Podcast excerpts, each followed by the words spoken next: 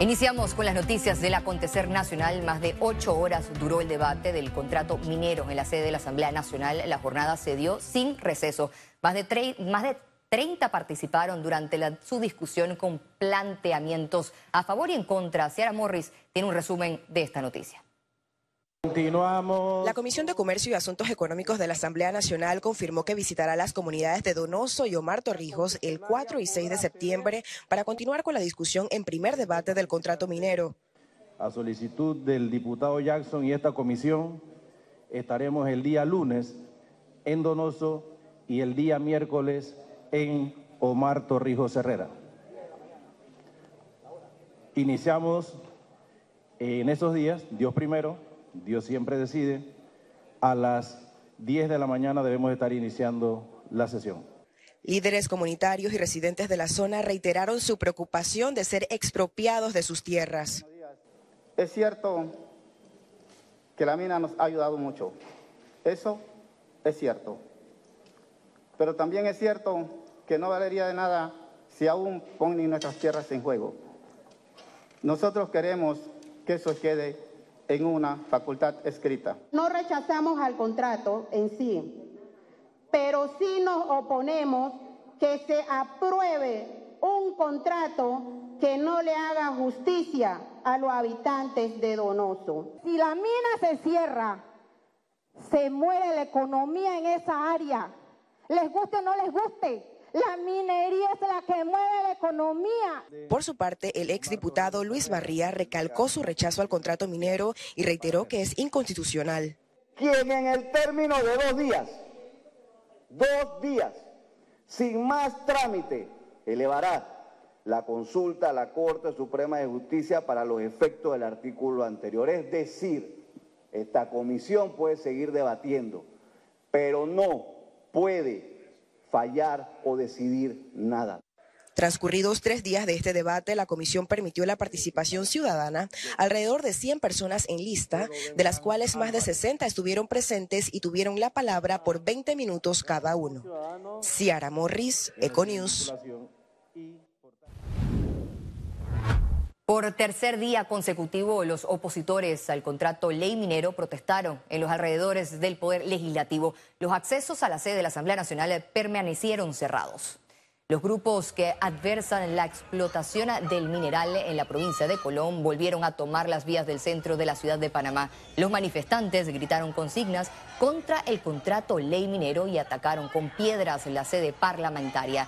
Las fuerzas policiales controlaron los desórdenes callejeros al final de la jornada. El expresidente de CONEP, Severo Sousa, aboga a la aprobación del contrato minero. Resalta que es un punto vital de la economía.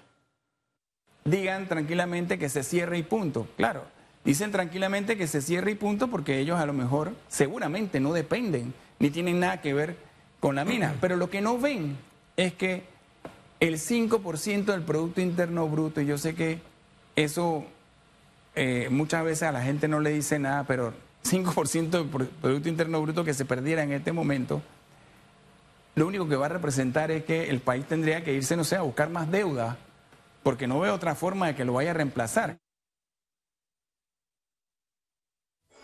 Huracán Idalia. El huracán Idalia hizo sentir su furia en una vasta zona del estado de Florida, con lluvias, fuertes vientos y una marejada ciclónica nunca antes vista en la zona. El fenómeno tocó tierra como tormenta de categoría 3. Aquí, un reporte completo del paso de Idalia en Florida. Una tormenta histórica. Fue como calificó al huracán Idalia la jefa de la Agencia Federal para el Manejo de Emergencias, FIMA. Obtendremos números exactos a medida que los equipos puedan entrar y evaluar los efectos de la marejada ciclónica total. Idalia es la tormenta más fuerte que ha azotado y tocado tierra en esta parte de Florida en más de 100 años. El huracán se situó en la región conocida como el Big Bend de Florida. A las 7 y 45 de la mañana llegó como huracán de categoría 3, con vientos máximos sostenidos de 205 kilómetros por hora. Los vientos causaron marejadas ciclónicas de más de 2,5 metros, lo que elevó el nivel del mar y convirtió calles enteras en ríos. Ciudades como Steinhatchee y Crystal River vieron como el nivel del mar se elevó a gran velocidad. En Clearwater y Tampa, las principales vías también se inundaron. Las inundaciones son increíbles. Bayshore Boulevard está completamente bajo el agua y es peligroso. Y veo personas que aún así intentan conducir por él y eso es un gran error porque sus autos se quedan varados. El Aeropuerto Internacional de Tampa canceló sus operaciones. Las autopistas que llevan a su ingreso y las pistas de salidas y aterrizajes también quedaron bajo el agua. Los meteorólogos advirtieron que debido a las persistentes lluvias, el nivel del agua podría subir hasta 3 y 5 metros en algunos puntos de Florida. El resto de la tarde, el huracán Idalia bajó su intensidad y las autoridades retiraron el estado de emergencia en algunas ciudades. Estamos felices de poder decir que hemos superado este huracán sin heridos ni daños importantes a la propiedad. Se han emitido todas las órdenes de emergencia y todo está abierto aquí en la ciudad de Tampa. Pese a ser degradado a categoría 1, se mantienen las advertencias sobre el huracán Idalia, pues una inusual superluna podría elevar las mareas en la costa occidental de Florida y aumentar el riesgo de inundaciones. Hasta aquí el reporte de hoy.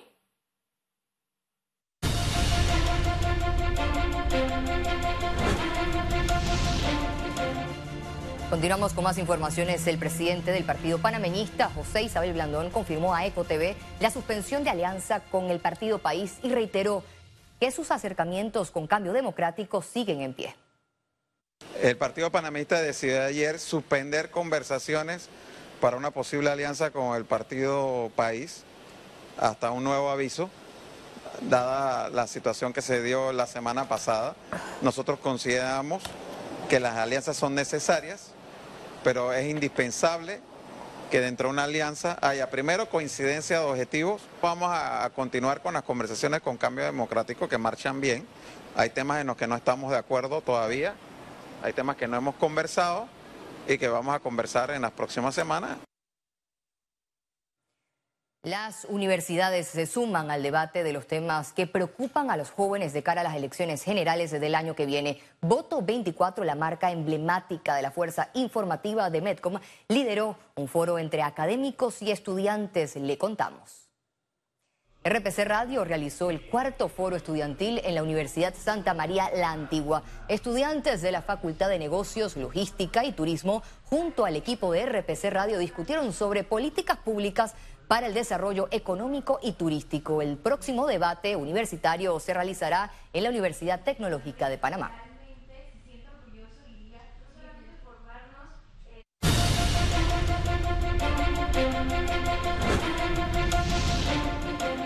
El creador de la sociedad Blue Apple Services compareció este miércoles ante el interrogatorio del juicio de lavado de dinero que supera los 80 millones de dólares.